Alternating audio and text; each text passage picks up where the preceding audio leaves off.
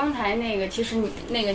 你的问题是说，为什么那个就是，例如说刚才你上次采访那个同学，对那个为什么中文他就一定为什么要去当文对员？他他觉得他们大多数人这样，是因为由于他自己个人的局限，还是由于社会的选择就比较窄？我觉得其实两方面都有原因。嗯他们他们每天就是做咨询的这，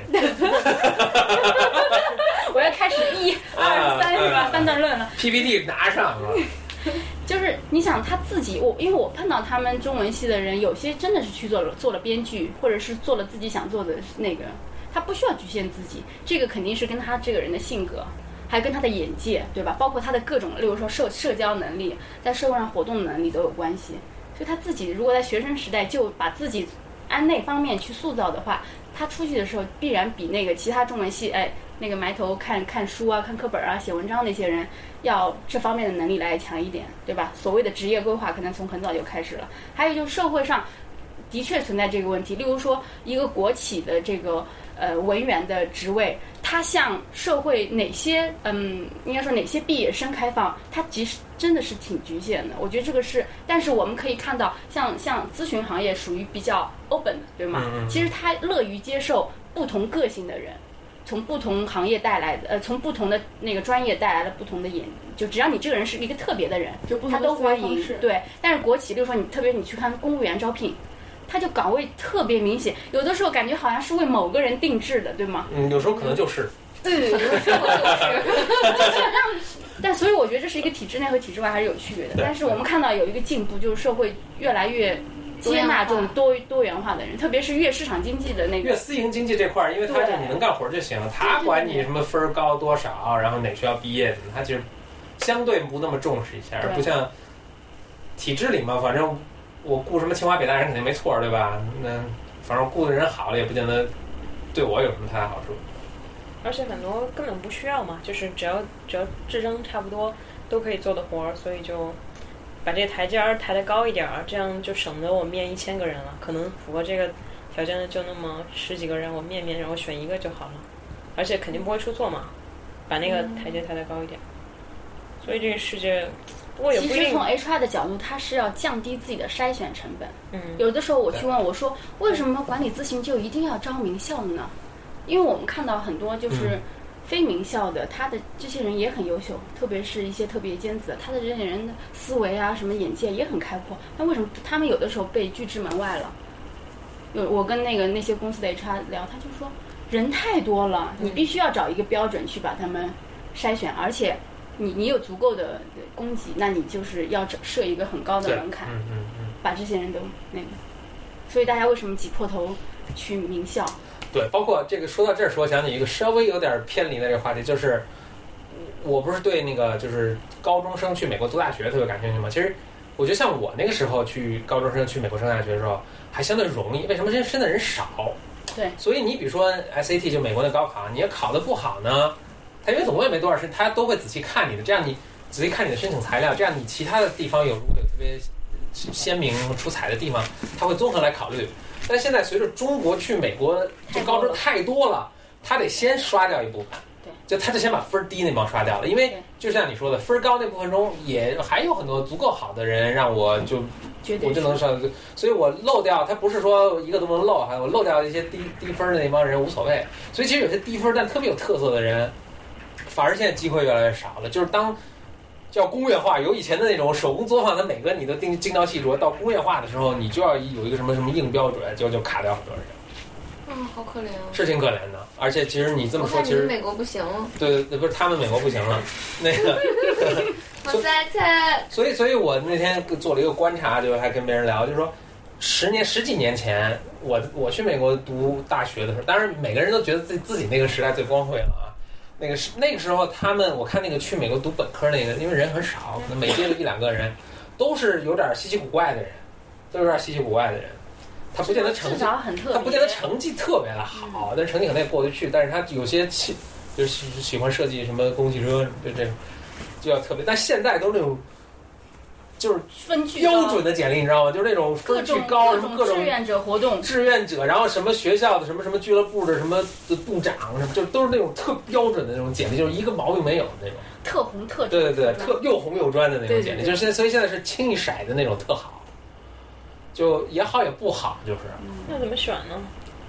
哎，那像比如说你在给你们我苏尔莫在斯来做的时候，啊，就是你给你们苏尔莫斯在嗯来选嗯学生，你都怎么选的？对对，就就就一个背景就是我给那个我的那个母校做那个那个就是中国区的学生的做做做面试啊，那是不是大家都要来巴结你一下？没没通过我们节目，首首先，因为面试它在这个整个这个招生的这个流程中是一个相对不重要的一个环节，因为它这个不太好把握，不太好标准化，所以它它这个比重也就相对轻。呃，每个人面试就特别不一样，我我面就都是就像跟咱们现在这么聊天似的，但我就会问特别细。他如果他做了一件什么事儿，我就会问到，呃，就像你刚才说，做一个事儿其实要解决很多问题，就是嗯他们都在简历上说，比如说我做了一个什么志愿者活动，或者我给我们学校做了一个什么出版刊物，还拉多少赞助，那我就会拉问不断细，就说你都问了谁去要赞助，然后你怎么找到这些人的？你跟他们第一次接触是打电话还是发邮件？你邮件里写了什么？就我都细到这种，你怎么找到他邮箱的？我觉得峰哥好专业啊，啊，对对对。你只有在这种时候，你才能够看出他做这一个人做事，因为其实每个人写对，都是写雷拉一个赞助，你也不知道是他干的，他们他们组里什么其他人干的，还是说他只是不知道干什么。像我我我做点评时间的时候招的最好的一个员工，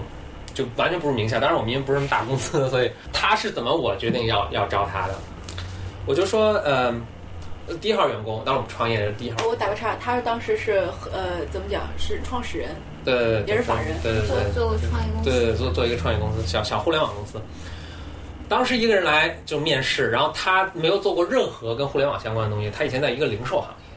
然后他也是外地的一个我不知道几个大学毕业的。那我就问说你们在你们公司干什么？他说他们他在那个以前那个零售行业，他们要开一个新新的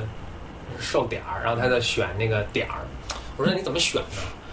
他就其实因为他我觉得他自己面试经验不丰富，所以他不会去说这些细节，但是你就问他，他就说最后说到什么，就说他就拿着个本儿，就在他们那个就一路沿着一个公共汽车站的一路一个几号路一直走下来，然后每到一个小区就进去数有多少多少楼，有多少多少层，数这个小区有住多少人，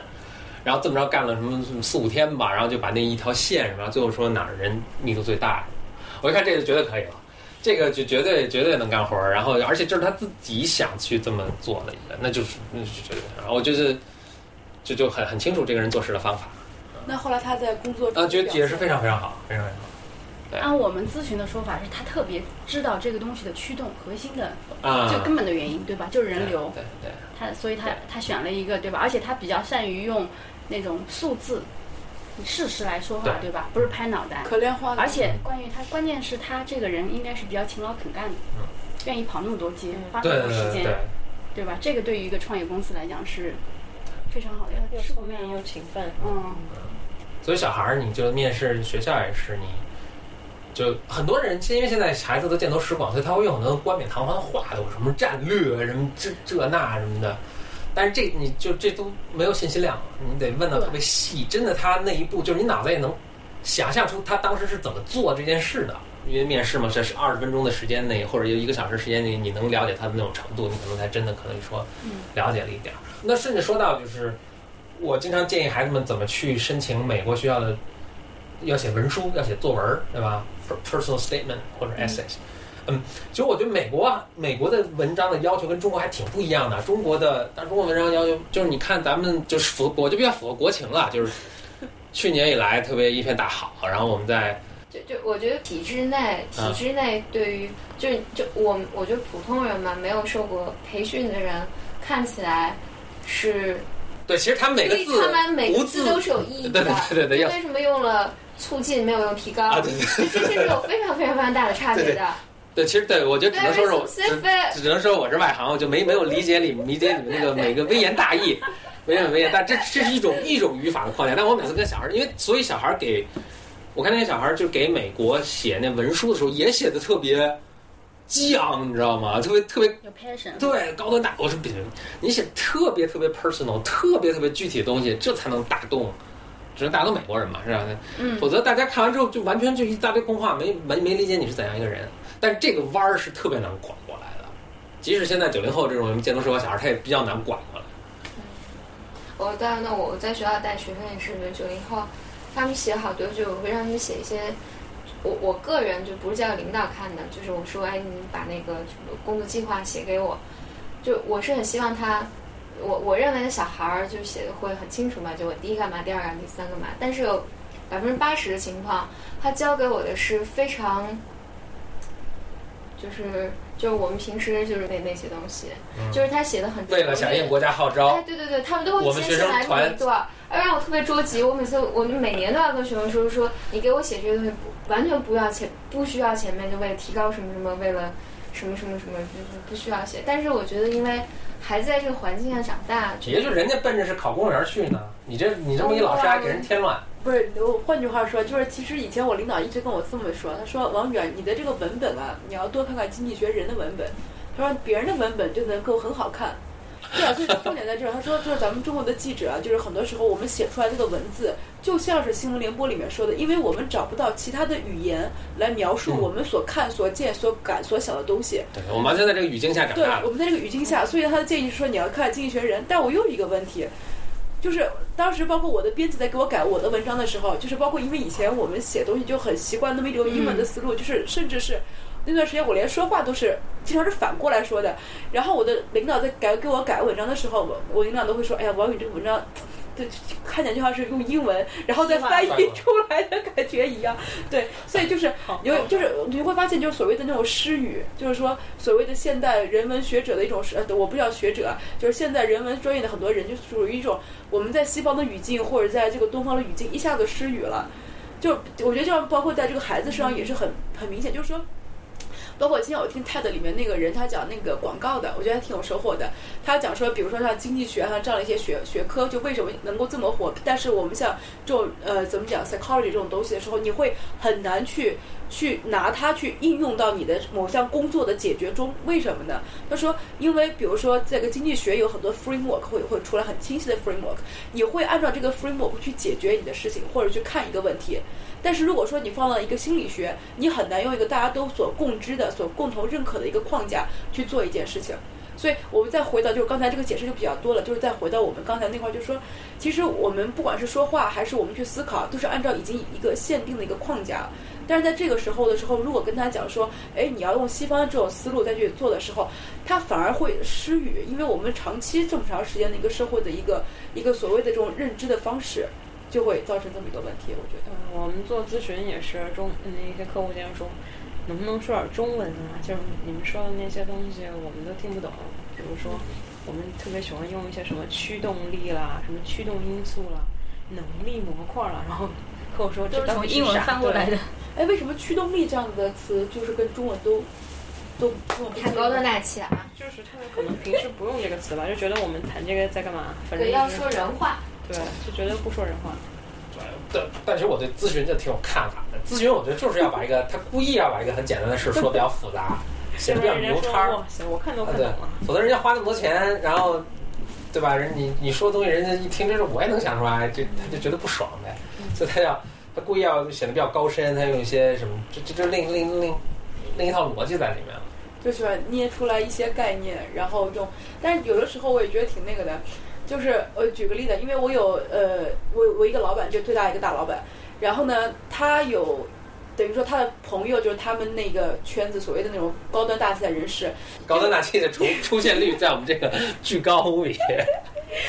就是因为有的时候我说，比如说一旦涉及到任何一点学术性的东西的时候，我就很容易就是把学术性的词语带进来。然后呢，这两个人是完全两个不一样的这种模式在跟我讲话的时候，一个人呢他就会说，他说，哎，王宇，你是不是觉得我读的书太少了？我是不是你的意思让我回去再读一点你们政治学的书，我才有资格跟你来进行这个对话？然后呢，我的，但是我的这个老板呢，他会，他会不，他不会这么跟我讲话。当我用同样的这个场景出现的时候，他会说。你他妈的能不能说点人话呀？就你会明白，就是完全不一样的这种。有有一种会说是，哎，我去积极的去想说，是不是在我的这个思维构架里面，我缺少哪一块，我需要去补。但另外有一种情况，就是完全别人觉得说，我就是这样的。你如果要给我付，你说的代表了两种不同类型的客户读者，我觉得可就是这样第一个人跟你不太熟吧，他其实心里想的也是说你他妈的能不他是很委婉的、很委婉的告诉你。但但是我我我曾经我想是，应该是一个很牛叉的数学数学家说过，他说，当你不能够就从这儿走出去，然后随便抓过一个人来就把你就把你做的研究跟他讲清楚的时候，那你表示你还没研还没明白还明白你在研究什么。我觉得这是特别对的，就是其实不管你用什么比喻啊，什么其他方法，你应该是有能力把你让任何天下任何一个智商正常、受过一个基本教育的人理解你在说什么。那只是我觉得这是提醒了我们在说话的时候去理解我们说话的对象，听我们说话的这个对象的人的这个他的语境是什么。我们暂停一下就你的。文章到底是写给谁看的？例如说你是写给普通大众看的，那你有义务让他写的比较通俗一点，对，让所有有正常智商的人都看懂。如果你是给就是你们这个行业的专业的学术人员看的，那所以就前两天尽量的就是说那个《小时代》什么，然后后来就是有有网上有一堆就是嗯就评论现在一些所谓的财经类的这种杂志的时候，然后说什么要说屌丝，大家谁都比不上第一财经；要说高高端冷艳，谁都比不上财经。你明白我的意思？就是说，就我们自己都不知道到底谁是我们的读者。我我们反过来说，比如说你不管是金融还是你这个所谓的产业，其实你每每一个细分领域，你都是有一些自己这个行业里面人就觉得一看就是明白的东西。对但是比如说你，即便你是做，我们就说都都是做金融吧，就是即便你是做基金的，但是你在看到其他的一个一个东西的时候，你可能比如说你看到汇率的时候，或者你完全不明白到底是什么东西，就是当然我们说的可能夸张了一点，但是可能可能就是这种这种不同领域之间的这种障碍就会特别高。然后比如说像财经这么一本杂志，那你也有公共政策，你有所谓的环境科技。但你有还有很多的金融，还有很多的宏观，就这个时候你你不知道到底哪一个读者是你的这个读者，因为可能看做金融的人觉得你的金融写的太烂了，但可能作为一个产业的人来说，哇，你的金融写的好高端呢，就你都没办法去抹平同样你的这个这个读者群，这也是我们挺痛苦的一事儿。跟人《环球日报》学学，《环球时报》学学。Global Times 是吧？哎，不是，吴锡进那个啊，对，Global Times 啊，对对对对对。对，所以我觉得你们你们的困惑就应该先找到你们你们的 target customer 应该是哪哪一群人，然后就写那种语言就好了。哇，专业咨询公司也服务业有 target customer customer segmentation。对，就比如《天线宝宝》这种东西，我开始都会觉得，哇塞，怎么会有人拍这种无聊的电视？啊后来，后来其实人家不是给我看的，是两到四岁的婴儿看的。对啊，我干嘛要骂人家？其实就人家不是想给我看。对，包括是我觉得上期喜羊羊还不错。老老说老说这些是吧？不过上期我来说，就包括郭敬明也是，对就是呃，郭敬明非常非常清楚，这些东西不是拍给你们看的。嗯，然后他就那个春富山居图也不是给你看的。对群体非常，我过去指那个春什么富山春居图，可能还是拍给我们看的。但是，比如中央电视台、人民日报，我觉得它的受众也不是我们，嗯，我们简直是没人疼没人爱啊！他非常清楚他的那个对象，所以他说那话经常话呢，我觉得人民日报就像他有自己的一套那个那个密码本儿，对。那套密码本儿非体制内的人是看不懂的，对。然后只有那个只有体制内的人才知道，嗯。哎，这个这个促进和提高分别代表哪个密码。对对对对对，但他也不是不是写给我们看的。